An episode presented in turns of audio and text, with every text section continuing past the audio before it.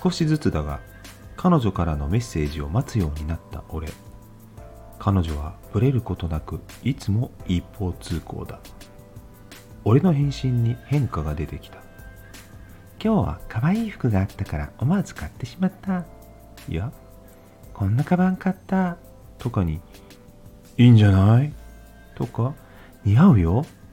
みたいな返事をするようになった。でも1日1回のやりとりは変わらなかった。そんなやりとりが繰り返されること突然彼女から食事の誘いがあった。今月ご飯行かない？いいよ。